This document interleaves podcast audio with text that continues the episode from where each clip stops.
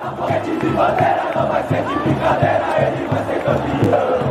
Porque é campeão, cadeira numerada, eu vou de arquibancada pra sentir mais emoção. Fala pessoal da arquibancada, terminando o Morumbi aí agora há pouco, São Paulo 2 a 1 sobre o Botafogo, né? Jogo complicado aí, que o São Paulo conseguiu complicar. É um jogo importante aí para o São Paulo fazer saldo de gol, conseguir tentar, tentar, né? Pelo menos aí garantir aí a segunda melhor campanha do, do Campeonato Paulista para jogar a semifinal em casa, né? E até quem sabe numa possível eliminação do Palmeiras antes da final, o São Paulo fazer a final no Morumbi, se chegar até lá, né? Então o São Paulo desperdiçou um pouco essa chance aí de fazer um saldo, tomou um gol do Botafogo, né? Que estava totalmente fora dos planos pelo que se desenhava a partida. E aí o gol do Luciano acabou salvando aí o time do São Paulo, né? Antes de começar essa live, eu só queria fazer um comentário muito rápido aqui, não, não para atrapalhar, mas de alguma forma eu queria é, homenagear de alguma forma uma pessoa que, que minha família perdeu hoje, ontem, né? Meu primo, Eduardo, São Paulino, sempre acompanhava as lives aqui, é, deixou até comentário na última live aqui com a gente, e assim, sempre é, comentando as partidas do São Paulo, sempre comentando aqui com a gente também, é, de alguma forma, sei lá, deixar uma homenagem aqui para ele, é, dedicando aqui essa nossa live para ele e essa vitória, né? A gente não pode deixar de comemorar essa vitória aqui e então que seja aí uma uma, uma passagem muita luz aí para você, Eduardo. Um abraço para você, fica de homenagem aqui para você essa essa nossa live, essa vitória do São Paulo, mesmo que sofrida, mas vitória, sempre isso nas nossas vidas aí, beleza? Bom, vamos lá é, comentar um pouquinho do jogo, né, bem rapidamente aqui. É, o jogo começou com uma escalação muito diferente, né, do, do, São Paulo, né, por parte do Rogério. Era uma partida onde o Rogério tentou aí colocar alguns jogadores que não vinham tendo tantas oportunidades para jogar, para poder se movimentar, ganhar ritmo de jogo. Então, a, a, a escalação já começou pelo gol, né? O Thiago Couto, ganhando a chance de ser titular, fazer a sua estreia aí pelo, pelo time profissional do São Paulo. Nas laterais aí, que foram os destaques do primeiro tempo, aí depois a gente comenta mais em detalhes. Natan, que fez uma boa copinha aí pelo São Paulo na direita. Na esquerda, o Wellington, é, que foram muito bem aí. O Wellington foi muito bem o jogo todo. Né? Na zaga, Miranda e Arboleda e no meio de campo o Moreira atuando como volante. Então o Rogério deu um descanso aí para o Pablo Maia. É, Moreira que também foi muito bem aí de, de volante, jogando ali no meio de campo. No, o meio de campo ainda foi composto por Igor Gomes, que não sai nunca do time, né? não tem jeito, está sempre presente. O Patrick, que também fez uma partida muito boa, é, depois vou comentar um por um aqui. E no ataque, né, do meio para frente ali, a gente teve o Alisson mais centralizado, caindo um pouco mais para a esquerda, ah, na verdade caindo mais para a esquerda, né? O Caleri e o Rigoni. Então, com essa formação aí, o São Paulo foi a campo, é, teve aí essa, essa oportunidade de, de repente, fazer um saldo de gols, né, para a gente poder garantir aí essa classificação para a próxima fase com a vantagem de jogar em casa, até pelo menos na semifinal. Mas uh, o, o, primeiro tempo se desenhou muito bem para o São Paulo, principalmente pelas jogadas nas laterais. O Natan subindo muito, eh, se apresentando muito para o ataque. Claro que isso também se deveu ao fato do Botafogo praticamente não atacar no primeiro tempo, não, não, não teve nenhuma chance, nenhuma ação efetiva no primeiro tempo. Pela esquerda, o Wellington também foi muito bem, é, fez muito boas jogadas pela linha de fundo, parecia que os nossos dois laterais eram dois alas. Então, se apresentando muito ali para as triangulações, para jogadas de linha de fundo, cruzamentos, e se apresentando muito bem ofensivamente. Fazia muito tempo que a gente não via os laterais atuando assim dessa forma. Uh, a gente sempre comenta aqui que ainda tem alguns pontos de ajustes, né? Então, por exemplo, cruzamentos, passes errados e tal, mas foi, foi uma partida muito boa dos dois laterais. E aí, juntando-se a esses, é, esses dois jogadores, o Nathan e o Wellington, vale também o destaque no meio de campo para o Moreira, que fez uma grande partida né, de, de volante. É, de novo, vale ressaltar, o Botafogo praticamente não atacou no primeiro tempo, não fez nenhuma ação ofensiva. Então, o São Paulo teve total controle da partida, total liberdade. Poderia ter feito um placar muito maior, né? E logo no início do jogo, né? Logo no início a gente já conseguiu abrir o placar com o Rigoni. Um lance que até confundiu um pouco se tinha tido um toque ali no, no decorrer da jogada do Igor Gomes e tal, mas o gol foi do Rigoni mesmo. Então, esse gol também deu uma batida no Botafogo e deu uma certa tranquilidade para o São Paulo. O São Paulo dominou totalmente ali a partida, posse de bola, passes, ações ofensivas, não sofreu nenhum risco, é, tanto que o Thiago Couto foi exigido só no segundo tempo. Né? E aí o São Paulo teve uma outra chance muito clara, que essa não poderia ter perdido, num contra-ataque ali que a bola encontra o Caleri em posição legal no meio de campo, ele avança é, para a área, muito ali perseguido pelo zagueiro do Botafogo, mas conseguindo se, se desvencilhar dele, faz uma, um, um cruzamento rasteiro para o meio da área e o Rigoni, com o goleiro batido, praticamente na linha da pequena área, conseguiu errar o gol. É, então, irrita um pouco essa. Não sei se dá para chamar de displicência do Rigoni, porque a gente sempre lembra do gol perdido contra a Chapecoense no Brasileiro do ano passado, teve alguns outros lances assim. Então, é, irrita um pouco essa, essa, essa desligada que o Rigoni dá. Às vezes perde uns gols muito fáceis. Se o São Paulo fizesse 2 a 0 ali, talvez fosse ali um momento do São Paulo realmente aí ampliar o placar e conseguir bem mais sossegado para o segundo tempo. Então esse gol fez muita falta, fez muita falta sim. É, um gol perdidaço ali na cara ali do gol que, que o Rigoni não poderia ter perdido. No decorrer do primeiro tempo, São Paulo foi muito bem. Vale também aqui um comentário em cima do Patrick, que continua pesado, continua assim visivelmente fora de forma em relação aos demais, mas mesmo assim, e aí é um comentário que eu, que eu fiz no Twitter, né, um achismo meu, eu gostei muito de ver a visão de jogo do Patrick e até a, a, a mobilidade dele, mesmo estando pesado. O Patrick, para mim, ele animou, me animou mais ver o Patrick em campo do que qualquer atuação do Nicão até hoje no São Paulo. E isso eu falei bem antes do pênalti perdido e bem antes do Nicão entrar na partida, isso comentando no Twitter. É, acabou se confirmando depois pela atuação do Nicão. Mas o fato é que, assim, se o Patrick, ele, de repente, tiver um condicionamento próximo do ideal para jogar realmente como titular, eu acho que o Patrick, para mim, está muito à frente do Nicão é, como peça de meio de campo. Então, claro que ainda a gente vai ter o Sara entrando e tal. O Igor Gomes, é, eu sempre repito que é injustificável a presença do Igor Gomes no time titular. É, mais uma partida apagada dele, não teve nenhum momento que a gente se lembre do Igor Gomes fazendo algo decisivo no campo. Realmente não me lembro. A única jogada do Igor Gomes que me vem em mente é um escanteio cobrado e o lance do gol do Rigoni, que até cheguei a pensar que tinha sido gol do Igor Gomes desviando a bola ali, né? Então é muito pouco, muito pouco. Então injustificável ali a presença do Igor Gomes no time. E na frente, é, o Rigoni fica assim com essa com essa marca do gol perdi, perdido, até apaga um pouco para muitos torcedores o crédito que ele teve pelo gol, né? é porque realmente irrita ver esse tipo de jogada quando o São Paulo precisa fazer gols, precisa ampliar saldo. É, o Caleri não fez uma partida também muito muito iluminada hoje, mas deu assistência que seria o segundo gol do Rigoni, seria o segundo gol do São Paulo.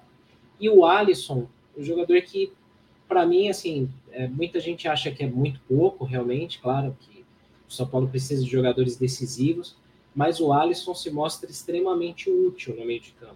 É um jogador que ele não perde dividida, ele não desiste de jogada, ele está sempre correndo, sempre se movimentando. É, foi o, um dos poucos jogadores no segundo tempo que eu acho que fez uma boa partida. É, então ele tentou algumas jogadas ali, é, já comento um pouco mais no segundo tempo, mas o Alisson, no lance do gol do Luciano, do, do desempate, o chute foi do Alisson, o lance do pênalti sofrido pelo Thales Costa foi jogada do Alisson. Um pouco antes ele também tinha feito uma boa jogada pelo lado esquerdo. Então, para mim, o Alisson foi um dos melhores em campo hoje. Claro que ele não aparece como o torcedor quer, é, não é aquele jogador que brilha os olhos de todo mundo, mas é um cara extremamente importante para o time. É um cara muito operário, o cara que carrega o piano, o cara que corre, que dá uma inflamada ali. É, é, que a gente precisa muitas vezes no meio de campo. Né? Então, acho que o Alisson merece aí um bom reconhecimento sobre isso também. Aí, no segundo tempo, eu achei que as substituições do Rogério é, foram ruins. Não por, pelo fato dele ter lido mal o jogo, ou que, ah, putz, ele acabou com o time. Não por isso, mas é porque os jogadores não entraram no mesmo ritmo.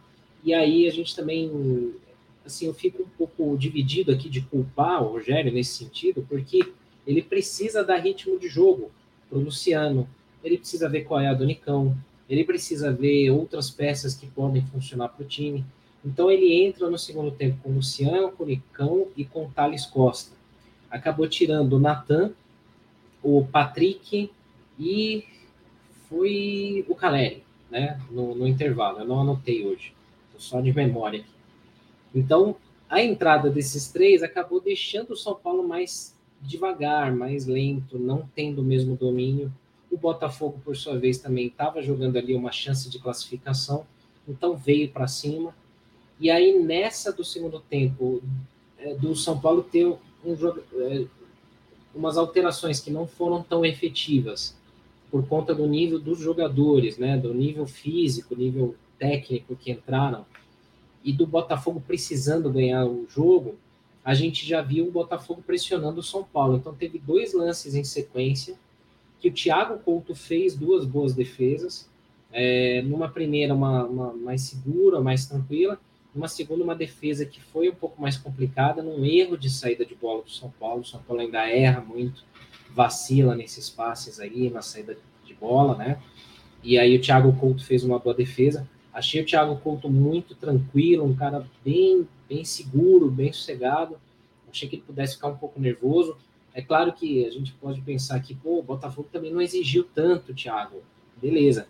Mas quando a gente lembra, por exemplo, do Lucas Perry, ele parecia mais inseguro do que o Thiago Couto no jogo de hoje.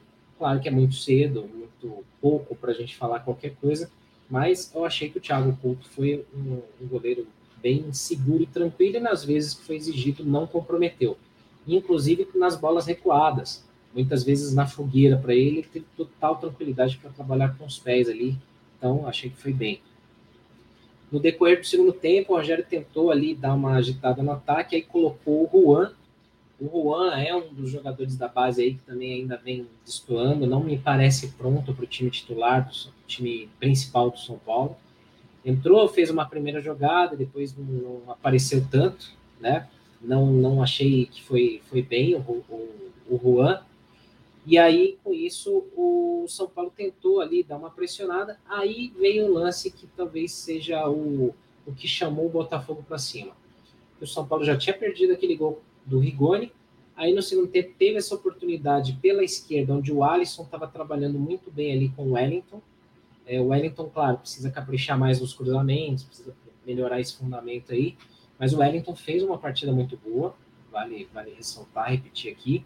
Aí numa jogada do Alisson ali pela esquerda, ele invade a área, ele rola para o Thales Costa, Thales Costa dá um drible, Thales, o Thales também fez uma partida legal, teve alguns lances bons dele ali, e aí no que ele dribla o cara, ele cai na área, o juiz não iria dar o pênalti, mas aí foi pro VAR e tal, e aí marcaram o pênalti, né? Realmente teve um toque ali na, na, na coxa, na perna do Thales, aí desequilibrou ele, ele, ele ia entrar para fazer o gol, ele estava livre na área, não acho que ele ia tentar cavar um pênalti do que tentar fazer um gol, sempre estava na cara do gol para dar, dar, uma bomba ali. E aí realmente é, foi dado o pênalti. E aí, sem o Reinaldo, cobrador oficial, né, que tem melhor aproveitamento, Aí o Nicão foi bater o pênalti, bateu muito mal, né? É, eu não crucificaria aqui ou avalia, avaliaria mal a atuação do Nicão pelo pênalti. Qualquer jogador pode perder um pênalti, isso daí não, não, não.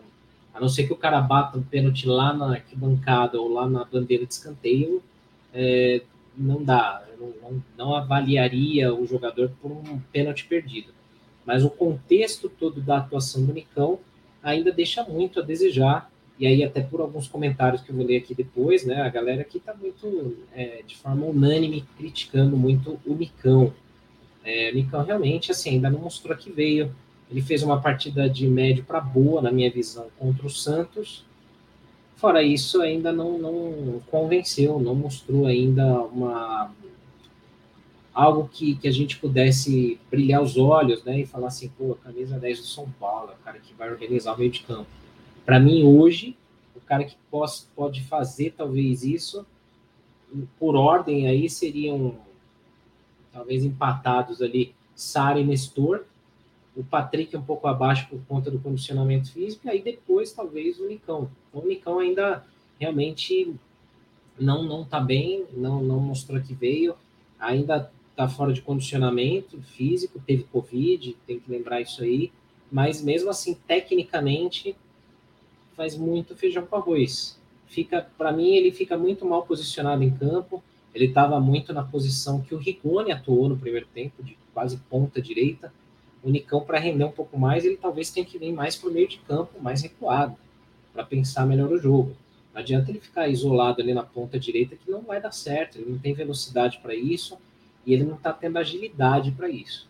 Então, aí acho que o grande é, talvez um dos grandes pontos que destoou da partida aí foi o Nicão.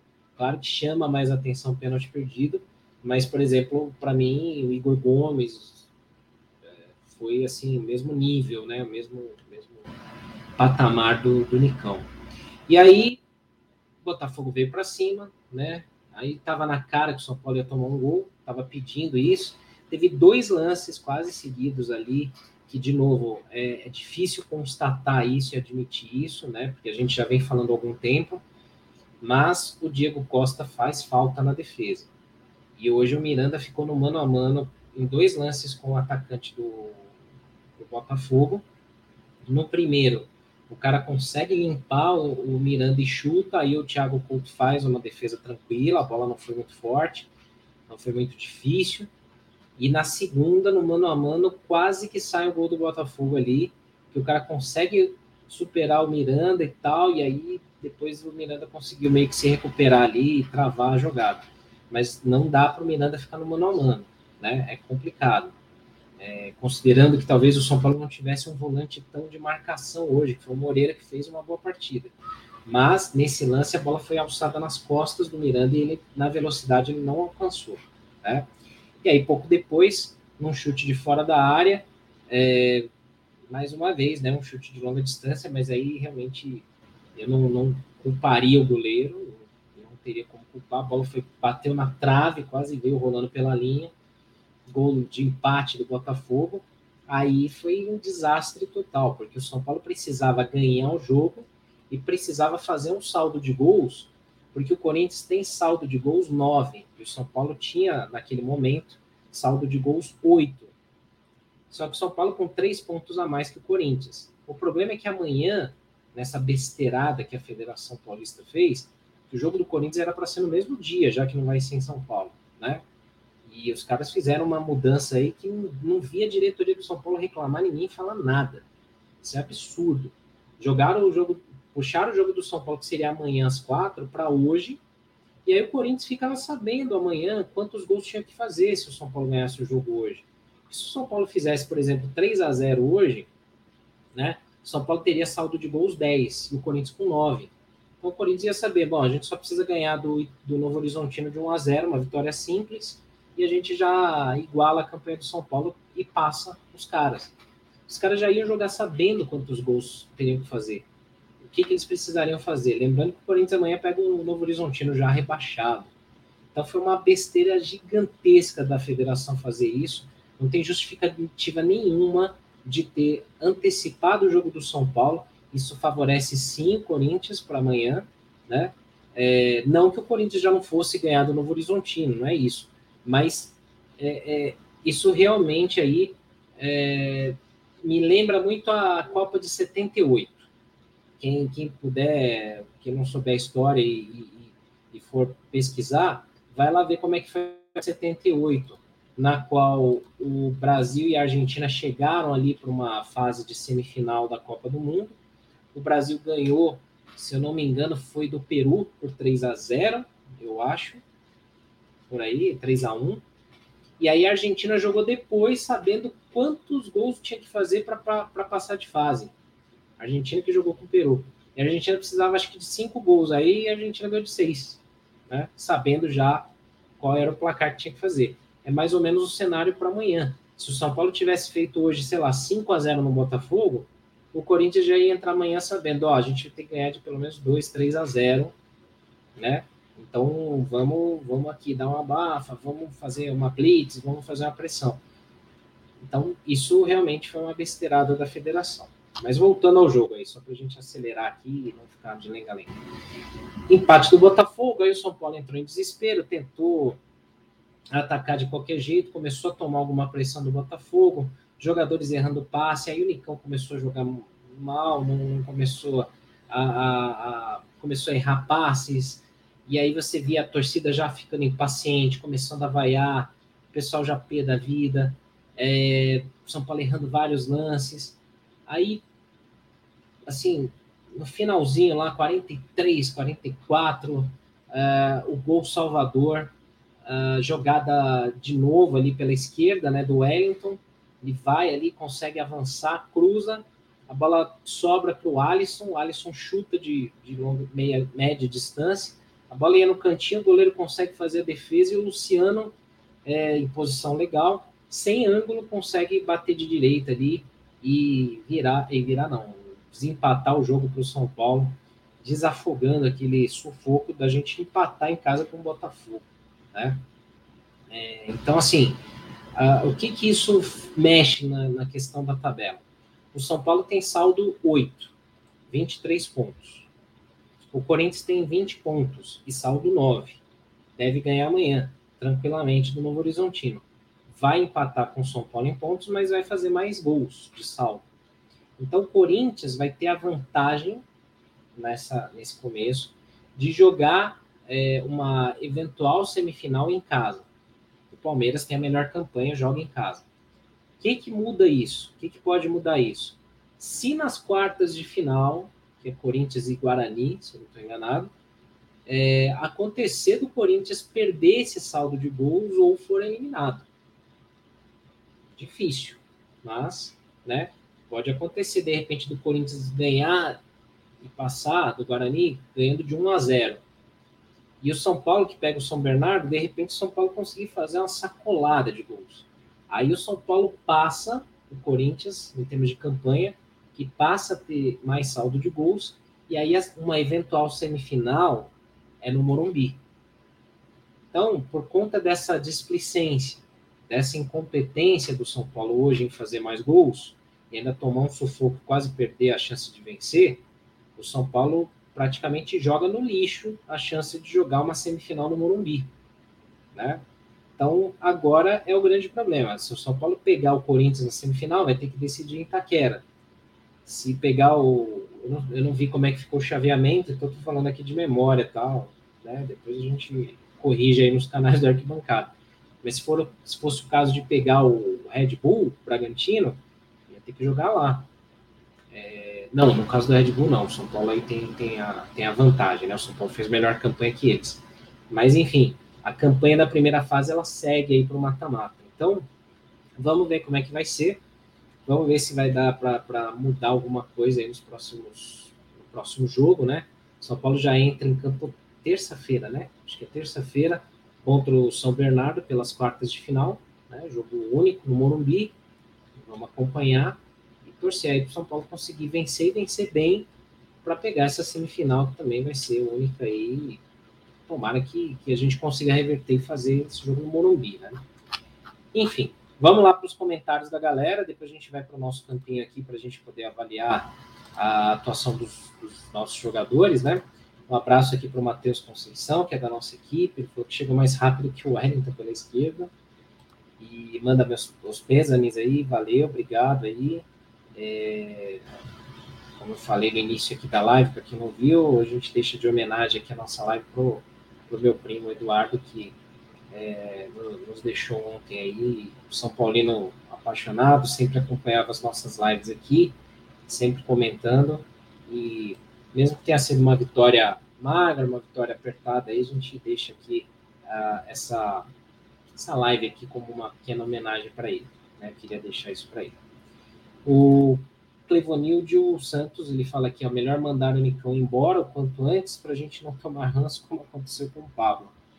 Infelizmente não tem como mandar embora, existe multa de rescisão, São Paulo assinou com o cara pagando muito, agora vai ter que fazer o cara jogar bola.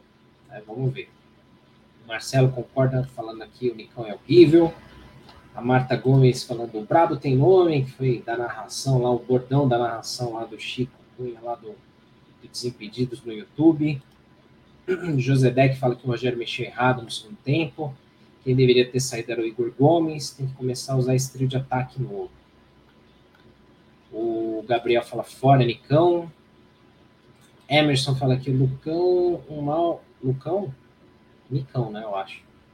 Um mau, dinheiro, mau dinheiro gasto, viu? O que o Rogério Senna vê nesse Igor Gomes como esse jogador é fraco.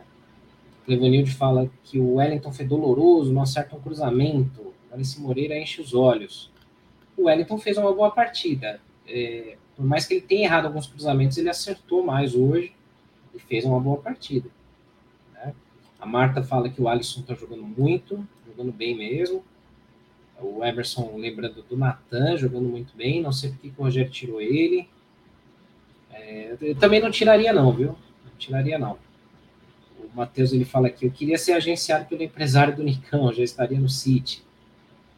O Regi Flauzino ele fala que o Wellington fez todos os cruzamentos que ainda não tinha conseguido fazer. O Moreira foi um monstro, um novo Coringa. Verdade.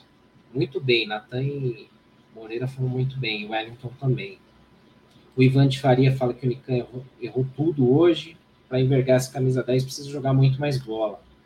O Mário Pravato, aqui da nossa equipe, ele sempre comenta, né? Eu até tuitei isso. Ele fala que a camisa do São Paulo, a camisa 10, tinha que ter sido aposentada para evitar constrangimentos futuros. Eu sou totalmente a favor.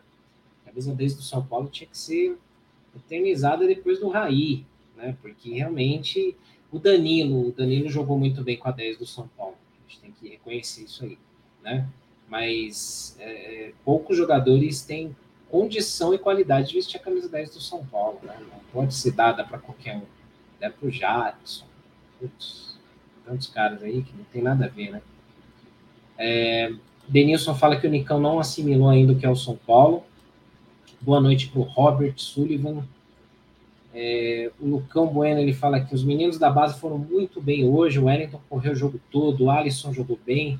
Luciano oportunista, o Nicão para mim pode ir embora.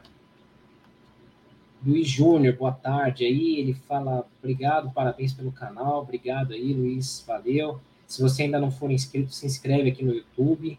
Vocês também estiverem assistindo aí, vocês dão uma força gigante para gente aí fazendo isso. É, o Luiz complementa aqui: alguém sabe me dizer o que o Nicão e o Patrick vieram fazer no São Paulo? Os caras são ruins demais. Estava vendo o jogo e até onde eu contei, o Nicão errou 10 passes. Eu achei que o Patrick não fez um jogo ruim. Ele está pesado, ele está mal condicionado, mas ele teve uma boa dinâmica no primeiro tempo.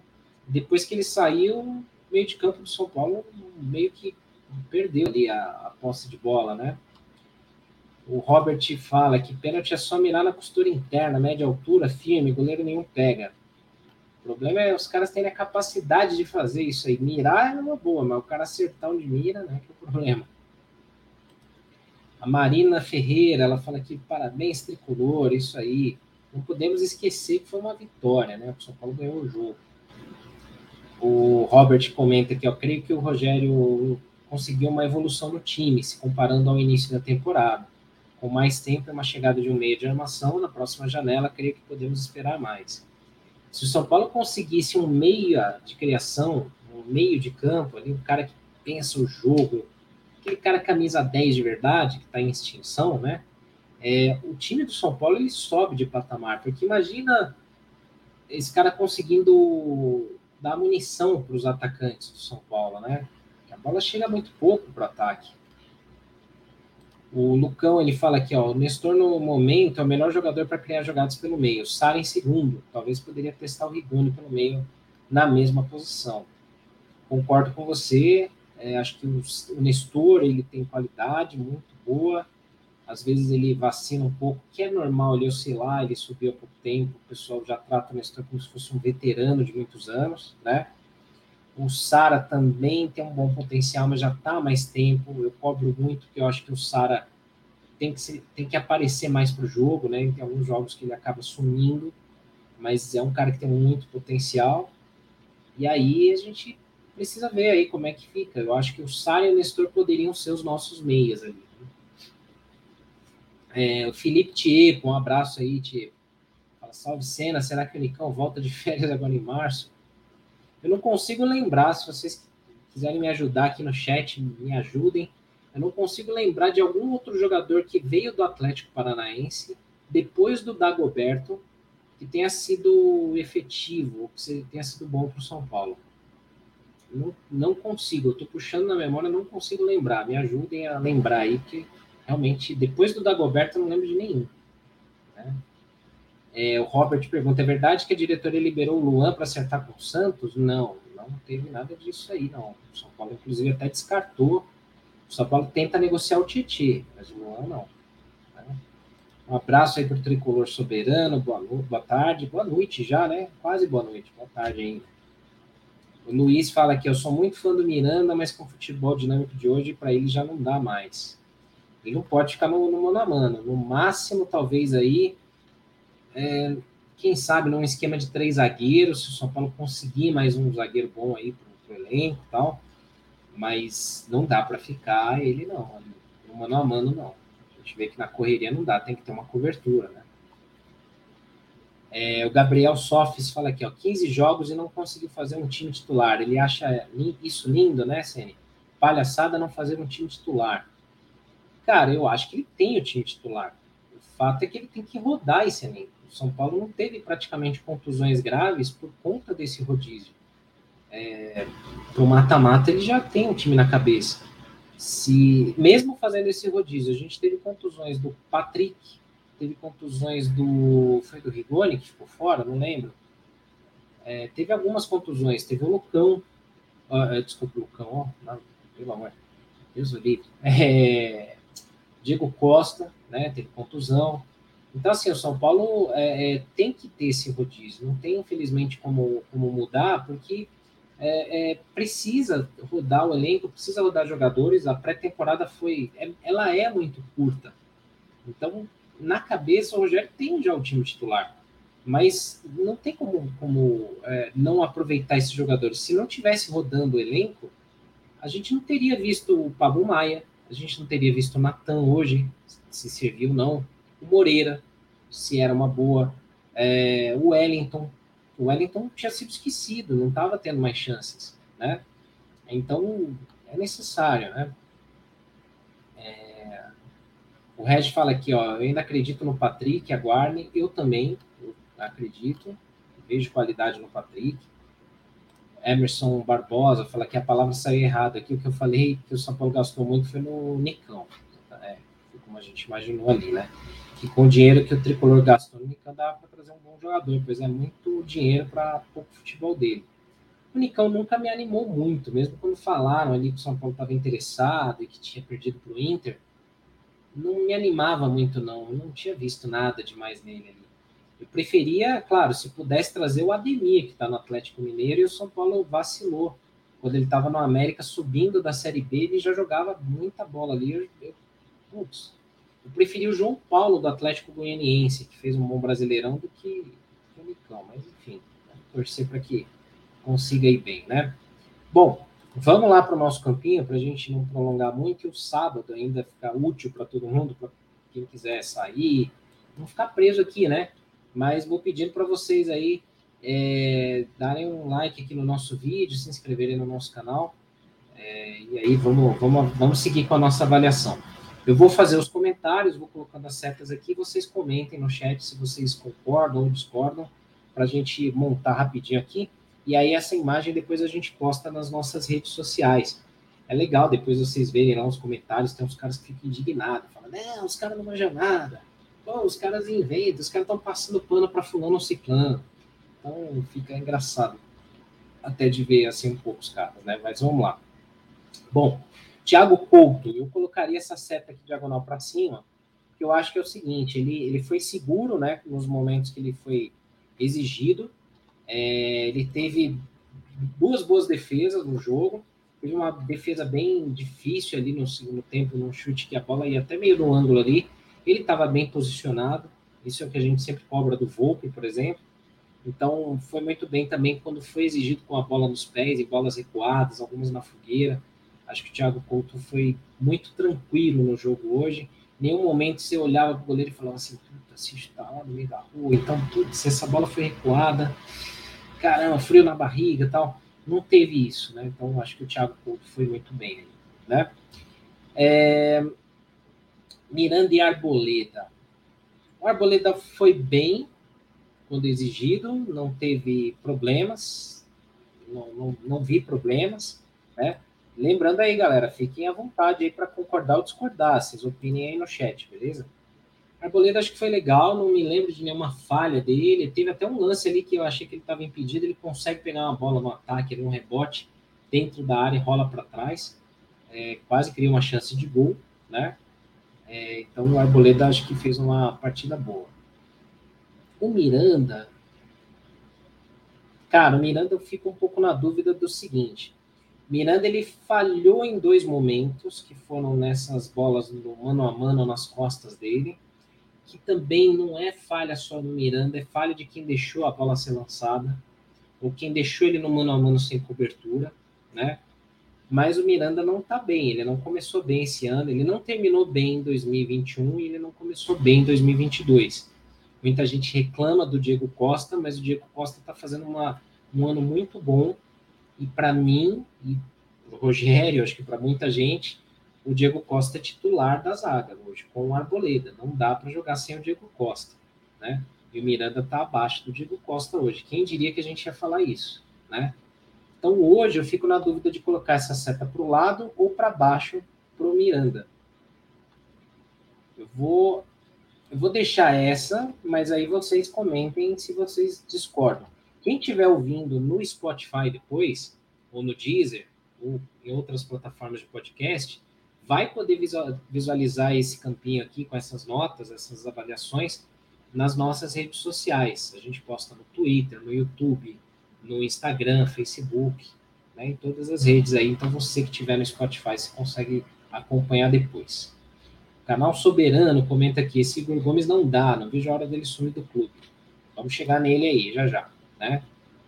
Nas laterais, o Wellington, para mim, acho que fez uma partida muito boa, talvez uma das melhores dele com a camisa do São Paulo. Né? Acho que precisa acertar cruzamentos ainda, precisa treinar mais esse fundamento, mas o Wellington fez uma partida muito boa mesmo. Se apresentou no ataque, fez jogadas de linha de fundo, fez jogadas pelo meio, é, conseguiu fazer boas, é, boas ações ali com o Alisson eu, eu gostei muito de ver o Wellington hoje. Para mim, fez uma partida muito boa mesmo. Né? Do outro lado, o Natan também.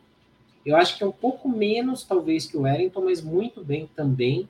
Natan fazendo sua estreia no time principal do São Paulo. Se apresentou muito no, no ataque, é, conseguiu fazer bons cruzamentos, fez ali boas jogadas, não comprometeu, fez ali um feijão com arroz, mas ousou indo um pouco mais para o ataque, então eu colocaria ali uma seta como essa diagonal para cima aqui pro Natan, que eu acho que ele foi muito bem mesmo.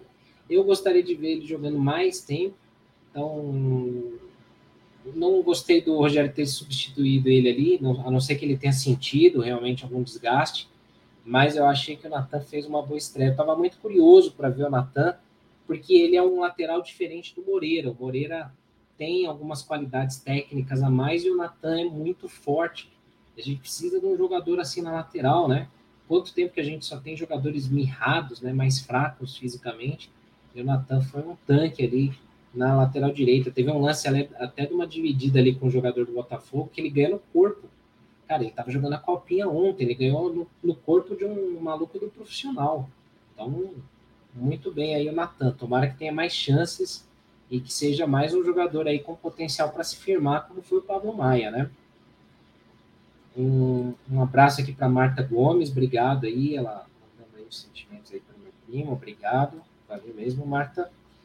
Moreira, Moreira achei que fez uma ótima partida também no meio, no meio de campo como volante, não esperava muita coisa, porque para mim ele era, bom, a gente viu ele atuando na lateral, naquele jogo de 55 graus lá no, em Diadema com a Água Santa que ele jogou, né? É, para mim ele foi normal, nada de excepcional, mas lá naquele jogo ele achei que ele foi normal, fez boas jogadas contra o Água Santa, foi, foi bem tranquilo. É, hoje ele foi muito bem ali como volante. É, de novo, né? Eu comento que o Botafogo não exigiu tanto do São Paulo no primeiro tempo, mas no segundo foi exigido e o Moreira foi bem. Então achei que ele fez uma partida muito boa aí. Mais um nome aí que de repente pode pintar aí para ser um, uma das revelações aí de Cotia que a gente pode aproveitar no time principal. Então, muito bom jogo aí do, do, do Moreira, né? Igor Gomes, gente, aí vocês já meio que meio que já já deram a letra, né? Igor Gomes, mais um jogo típico dele, né? Muito abaixo, ele não chuta, ele não lança, ele não toca direito, ele não é, sabe, assim, a primeira função dele é ser um cara de meio de campo de velocidade. Se taticamente ele é importante porque ele ajuda a marcar, cara, põe um, põe um volantão marcador ali, um primeiro volante, né? Então, assim, a gente precisa da, da, da primeira função do Igor Gomes, que surgiu bem no São Paulo, em 19. Mas, mais uma partida aí, eu não coloco a seta totalmente para baixo, porque eu acho que ninguém hoje no time do São Paulo talvez mereça essa seta totalmente para baixo, né? Mas o Igor Gomes foi um que destoou aí, não foi bem, não foi bem, né? É, do outro lado ali do meio de campo estava o Patrick. Então, como eu falei, o Patrick, eu achei que ele fez uma boa partida, apesar de estar pesado, apesar de estar pesado, ele teve uma boa visão de jogo, mobilidade, ele puxou alguns lances, ele fez a bola correr, trabalhou bem com os laterais, é, chegava na área, é tudo aquilo que a gente quer de um meia. Só que o problema é que ele está pesado, ele está sem condição física ideal. Eu acho que o Patrick, se ele tiver mais fininho, se ele tiver mais em forma, em condição boa, é um cara que vai ser muito importante para o meio de campo do São Paulo. É um cara forte, não cai em divididas tão facilmente. É um cara que mostra ter uma qualidade de passe, então eu acho que pode ser uma boa, pode ser uma boa Patrick. Hoje ele fez uma partida boa na minha visão. Eu acho que assim como o Nathan ganhou essa seta aqui diagonal para cima, e de novo, gente, vocês discordem à vontade aí. Se vocês acharem outra coisa, podem, podem comentar aqui para. Não é uma verdade absoluta, eu não estou aqui, tipo, é, só falando a minha, a minha verdade aqui, não. Vocês que ajudam a montar, beleza? Então, assim, Patrick, eu achei que ele foi bem nesse sentido, né? Acho que ele, ele tem que se condicionar melhor, mas eu acho que ele foi, fez uma boa partida aí. O Alisson também, é, como eu falei no início da live aqui, o Alisson ele é um jogador, é, o operário do time, o motorzinho do, do meio de campo. Não tem uma técnica tão apurada, não é um cara que você vai imaginar ele dando um lançamento, é, puxando um contra-ataque, tabelando com alguém, mas ele faz muito bem o papel dele, corre muito, ele se esforça bastante, é um cara que está presente em vários setores do, do, do campo, é, é pouco, claro, pouco, para a grandeza do São Paulo é pouco, mas assim, a gente olha o Alisson, ele não para um minuto, então é um cara que a gente precisa ali para ter no meio de campo. É, como eu falo, assim, eu, eu critico muito aí, às vezes, o, o Sara também, que eu acho que às vezes, por exemplo, o Sara ele dá uns apagões, assim, às vezes ele some do jogo. É, o Sara, se ele fosse ligado como é o Alisson, putz, eu acho que o Sara seria um dos melhores meias do Brasil. Ele tem potencial para isso. Mas ele precisa ter essa, esse 220 aí que o Alisson tem. Então eu acho que o Alisson, é, como falei também, participou da jogada do pênalti no, no, no Thales Costa, é, participou da jogada do gol, dando chute que o goleiro fez o rebote. Então, tinha feito outras duas jogadas também pela esquerda. É um cara que, que tem aí cumprido bem o seu papel. Né? É, o Caleri, eu acho que fez um jogo médio, não foi um jogo bom do Caleri, então colocaria a seta para o lado. Embora o Caleri tenha feito uma assistência que seria o segundo gol né, do São Paulo, seria o gol do Rigoni, segundo do Rigoni também, se o Rigoni não tivesse vacilado ali, perdido aquele gol, que pelo amor de Deus, você não pode perder um gol daquele, precisando fazer saldo de gols. Então, realmente, aí foi, foi um, um problema, e foi uma assistência do Caleri. Mas em outros lances do jogo, o Caleri talvez não, não tenha tido tanta participação, então foi uma partida média do Caleri, né? Eu coloco a seta para o lado. E o Rigoni, eu fico na dúvida de colocar a mesma seta, pelo seguinte: ele fez o gol, claro, merece reconhecimento, mas ele perdeu outro muito feito. E depois ele também não fez tanta coisa no jogo. Claro que ele se movimentou, ele tentou alguns lances e tal, mas ele não foi tão bem no jogo. Então, eu até vou. O nariz está congestionado, desculpa, galera. Então, até vou pedir para vocês comentarem aqui no chat o que, que vocês acham o Rigoni seta para o lado, porque não fez uma partida tão brilhante e perdeu o gol, ou a seta diagonal para cima, porque apesar de ter perdido o gol, ele fez o gol que abriu o placar para o São Paulo. O que, que, vocês acham? Qual das duas setas aqui que a gente usa para o Rigoni? Por enquanto, por enquanto, vou deixar essa daqui, e aí se alguém se opor, fiquem à vontade aí para falar. É, embora pareça um tanto quanto injusto você dar uma seta para o lado para o cara que fez o gol, né? O gol que abriu o placar do São Paulo. Mas, enfim, vamos, vamos deixar assim por enquanto. Né? E aí vocês opinam, certo? Vamos para os reservas aí, para os suplentes. Então, Luciano, Nicão, Thales Costa e Juan. Luciano fez o gol, né? É, Luciano é aguerrido, né? Um cara que ele ele briga no meio de campo, ele volta para tentar buscar jogo. É um cara que a torcida se identifica muito com o Luciano porque ele, ele não desiste, é um cara que ele tá ali aguerrido, tá ligado no jogo, vai para a dividida, tenta, tenta salvar, tenta marcar, tenta até às vezes exagera, faz falta, dá uns carrinhos lá que não pode, reclama com o juiz. Mas o Luciano é um cara que a torcida gosta bastante dele, né? E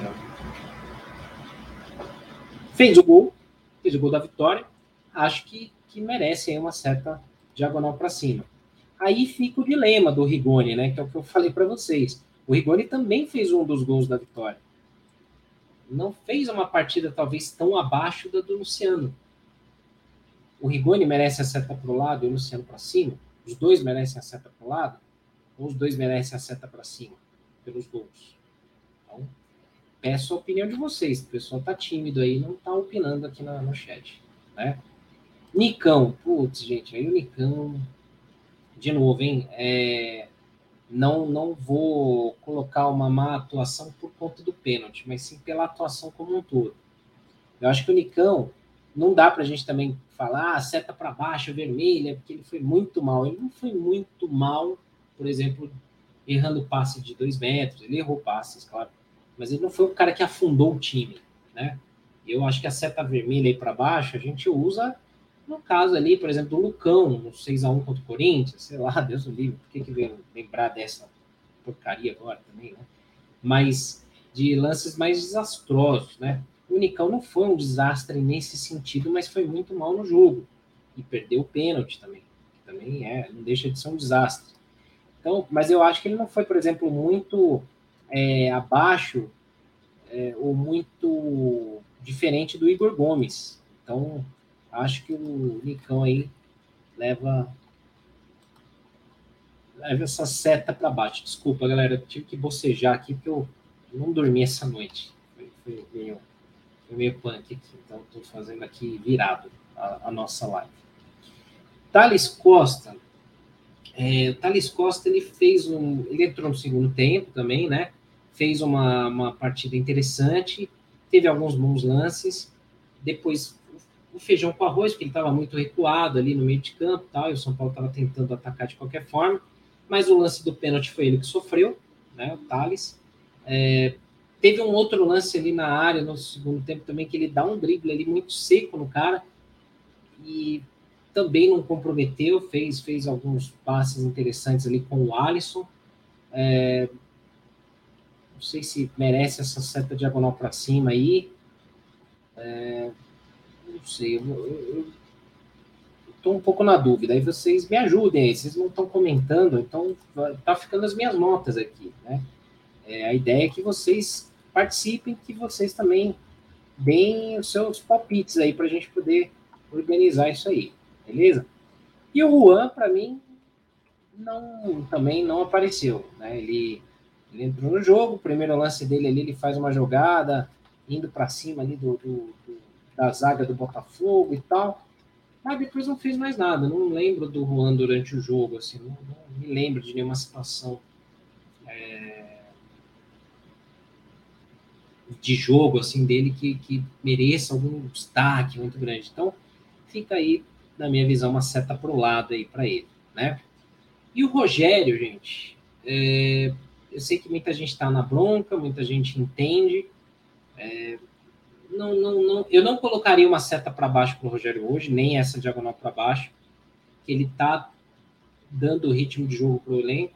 O time tem um padrão tático melhor. Não dá para a gente comparar, por exemplo, o São Paulo de hoje com o São Paulo que perdeu para o Guarani na estreia.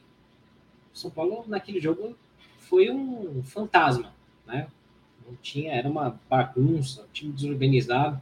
Então a gente consegue ver uma evolução de lá para cá. O time está melhor. Ainda precisa de mais peças, precisa de mais qualidade. O Rogério não pode insistir tanto no Igor Gomes, né? Não justifica o Igor Gomes ser titular do time e não sair. Mas acho que fora isso, o Rogério ele vem fazendo um trabalho interessante com o que tem, com o que ele tem em mãos, né? É, então eu colocaria aí uma seta para o Rogério. Estou na dúvida de colocar uma seta para cima ou para o lado. Por quê? Seta para o lado porque o São Paulo acabou, né, tomando o gol ali e tal, e as substituições não foram boas no intervalo, embora ele tenha que rodar o elenco. Mais uma seta também para mais diagonal para cima não seria talvez ruim ou injusto, porque ele foi ousado, ele começou o jogo colocando Natan, o Wellington para ir para cima, colocou o Moreira de volante, foi muito bem o Moreira. Então, pô, foi um achado, foi uma boa é, é uma boa ação do Rogério ali, na minha visão, né? Então, eu, se vocês não discordarem, eu deixaria aqui a seta diagonal para cima para o Rogério, por conta desses fatores, né? É, e aí, vamos ver aí o que, que a galera pensa, né? O Regi fala que o Juan é no mínimo diagonal para baixo, que ele não foi bem, né? Então vamos lá, a gente troca aqui, não tem problema nenhum. Você que manda. que mais? Vamos ver aqui. O Roger Oliveira diz: quem diria? Não sei sobre o que, que você comentou, Roger. Depois complementa aí para a gente entender melhor. Bom, então, na, na nossa live aqui, a gente ficou com as com essas avaliações. O que, que vocês acham? Vocês concordam? Vocês discordam? Vocês acham que eu viajei na maionese? Vocês acham que tem que mudar alguma coisa aqui nas setas? Comentem aí, ó por enquanto, setas para cima, né, de ótima atuação. Wellington e o Moreira. Aliás, quem é o melhor do jogo de hoje para vocês? Comentem aí. É, eu vou colocar aqui uma enquete para o nosso YouTube também, depois. Setas diagonal para cima. Jogo muito, jogo bom. Thiago Couto, Arboleda, Natan, Patrick, Alisson, Luciano e Thales Costa, além do Rogério. As setas para o lado desempenho mediano. Caleri e Rigoni, até aqui. muito pelo fato do Rigoni ter perdido aquele gol, né? E para baixo, né? Decepcionante. Igor Gomes, Micão e Juan. Eu acho que não está muito fora da realidade do que foi esse jogo, né? Se vocês não discordarem, a gente vai lá, manda bala aqui, salva essa imagem e já vai mandar para as nossas redes sociais aí para ver a repercussão da galera, né? Tem os caras aí que gostam de, de reclamar. Bom, acho que é isso aqui. Então fica assim essa nossa avaliação do campinho, né? É, a gente vai ter então, como eu falei, terça-feira, né? São Paulo e São Bernardo já pelas quartas de final do, do Paulista. Tem que ganhar. Jogo no Morumbi tem que ganhar de qualquer jeito. Não pode pensar em nenhuma, nenhum resultado que não seja essa vitória aí. E aí vamos avançando, vamos ver aí já a semifinal na sequência se o São Paulo conseguir essa vitória, né? Bom, a gente vai ter o sorteio da Copa do Brasil, dia 28. eu, se eu tiver invertido as datas, vocês confiram no, no Instagram depois. Mas a gente tem o sorteio da Copa do Brasil dia 28 de março. E se eu não estou muito errado, dia 23 é da Sul-Americana. Então, sorteios importantes aí para a gente saber quem que a gente vai enfrentar aí na, na, próxima fase da Copa do Brasil, né? Como que vai ser ali o confronto. E na, na fase de grupos da Sul-Americana. Lembrando que na Sul-Americana só passa um por grupo. Só um time por grupo, beleza? Então, teremos esses, essas informações aí ao longo da próxima semana. A gente volta com a live na terça-feira, depois do jogo. Ah, de segunda a sexta, a gente tem o nosso boletim. Então, tem notícias, tem informações. Então, sigam o nosso YouTube, sigam os nossos canais, inscrevam-se aqui para que a gente também apareça melhor no algoritmo do YouTube. Então, vocês ajudam muito a gente dando like, é de graça né? Não, tem esforço nenhum. E, bom, além de agradecer todos vocês por estarem aqui com a gente, mais uma vez, né? É, deixando aqui essa uma pequena homenagem aqui na nossa live, dedicando ela aí pro, pro, pro meu primo que faleceu ontem, o Eduardo, São Paulino, que sempre acompanhou as lives aqui, sempre estava é, comentando aqui com a gente. Então, que tenha uma, uma passagem muito boa aí, é, e aí fica essa homenagem do arquibancada aí que ele sempre acompanhou, sempre, sempre esteve presente aí, apoiando, sempre incentivando a gente aí. É, eu queria deixar essa, essa pequena homenagem para ele e peço desculpas aí também por estar com olheiras, por não estar com uma condição talvez tão é, 100% aqui para nossa live, até bocejei aqui, foi mal, né? Mas é que realmente foi meio punk aí virar a noite, certo, galera? Então, Acompanhe os nossos canais, acompanhe os nossos conteúdos. A gente volta aí com mais informações também ao longo da noite no nosso site arquitricolor.com, onde a gente tem bastante conteúdo, bastante informação, sempre trazendo de fontes confiáveis para não enganar ninguém, não trazer fake news. E a gente se vê aí uh, na terça-feira aí na nossa live. E antes disso, segunda-feira, no Semana Tricolor, eu, o Perrone e o Sombra às 8h20 da noite para a gente falar bastante aí do São Paulo. Beleza, galera? Então, a gente se vê. Regi, obrigado aí, valeu pelos votos também. Obrigado aí por, por, pela mensagem também. Tá bom, galera? Um grande abraço a todos aí e a gente se vê aí ao longo dos próximos das próximas lives, segunda-feira e na terça. Grande abraço a todos, saudações tricolores, até mais.